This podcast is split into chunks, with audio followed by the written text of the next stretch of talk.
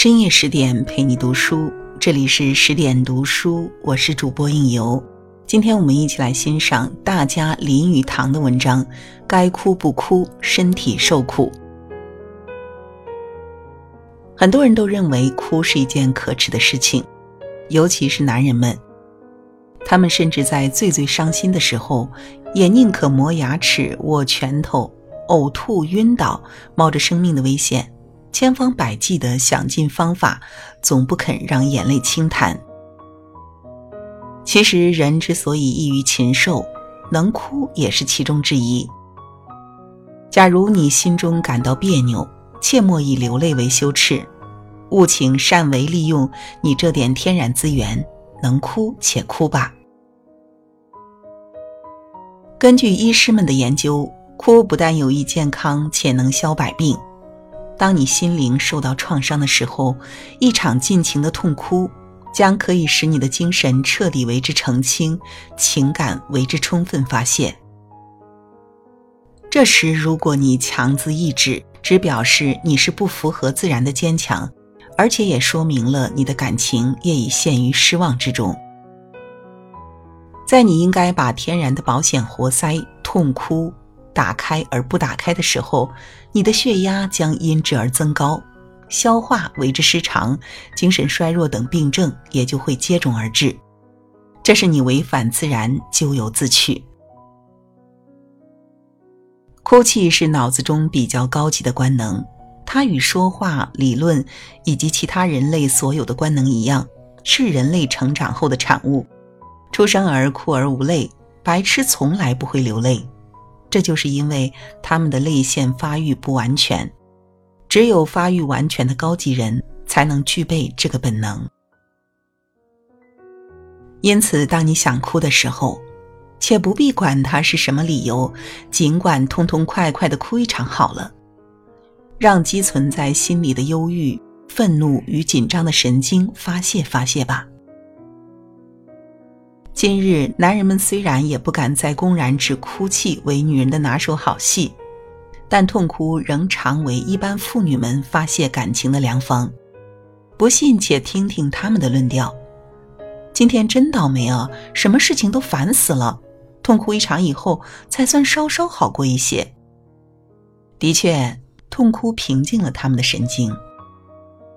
在枯燥无味的日常生活中。琐碎的困难，令人恼怒的小问题，是我们防不胜防、避不胜避的。这也就是我们招致痛苦的原因。而妇女们之所以能够安然度过这种痛哭，就是缓和他们沉重紧张神经的良方。男人就因为吝惜他们的这颗泪珠，所以他们要突然中风暴毙，这实在不得不归之于眼泪之功过。有一般医生还说，眼泪中所含的碱具有强烈的杀菌力，可以把鼻孔、鼻膜中肉眼不能看到的伤风菌杀死。它是治疗伤风的万应灵药。他们甚至认为，治疗伤风的最佳处方就是看悲剧电影两场以上。大部分人都同意，他们在电影院中都比在其他任何场合更容易流泪。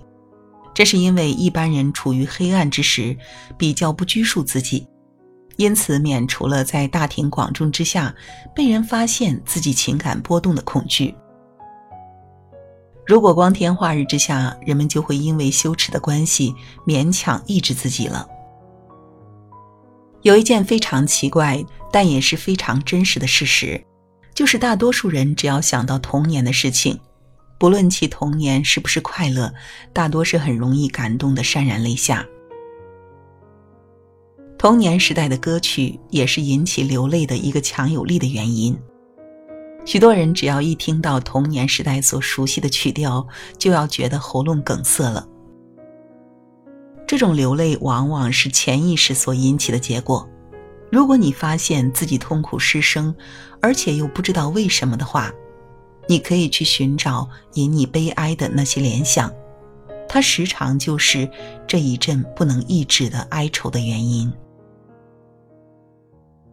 甚至很不容易感动的男人，也会对着一部电影拉出手帕去拭去泪水。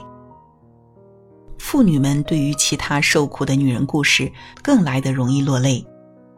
不论是一本书、一部电影、一出戏剧，或是一个广播小说，他们都能为这伤心欲绝。这种情形，心理学家称之为“顾影自怜”的发泄。不论他们自己是否感觉得到，实际上他们已将女主角的遭遇想到自己不幸的故事上去了。说到这里，也许有些刚强的妇女会说：“他们从来就没有流过眼泪。”这话呢，实在是大有问题。对于一些较浅薄或暂时性的烦恼，你可能有控制自己情感的能力，或是在别人看得见的时候，你绝不以流泪作为发泄情感的方法。但是，当你孑然独处时，或者是遭遇到一个真正的人间悲剧时，你就可能无法压制那汹涌而来的泪水了。也许你仍要坚持的说：“我实在没有理由可以哭呀。”这里且先抛开你的理由，先请看看心理学家们的论点吧。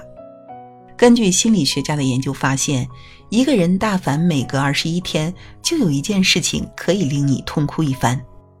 心理学家们曾试验了数以百计的大专男女学生，得到三百零七个哭的原因。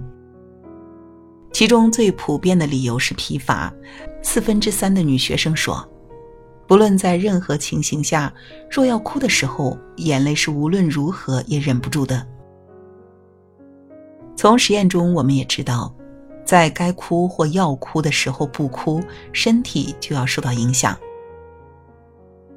原因是在感情极度冲动时，如果珍贵一颗泪珠，则体内其他器官就要带其流泪，以致破坏柔嫩的泪腺平衡，而被抑制的悲怆、愤怒或别的刺激，必引起强烈的化学变化，使神经受损、内体离破。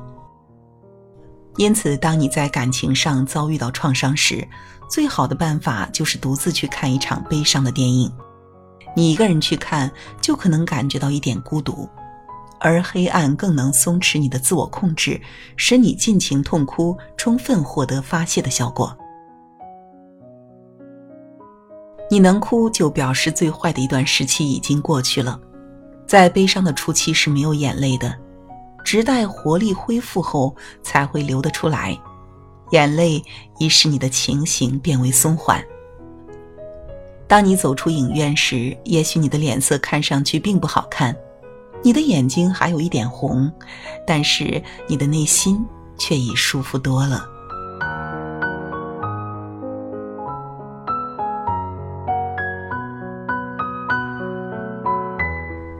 好了，今晚的文章就为你读到这里。